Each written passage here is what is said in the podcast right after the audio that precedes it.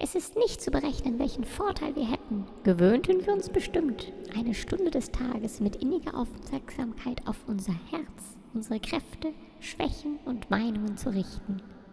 Haben wir nur erst die Kenntnis von unserem Innern, dann ist ein ernster, ja beinahe der schwerste Schritt zur Vollkommenheit geschehen.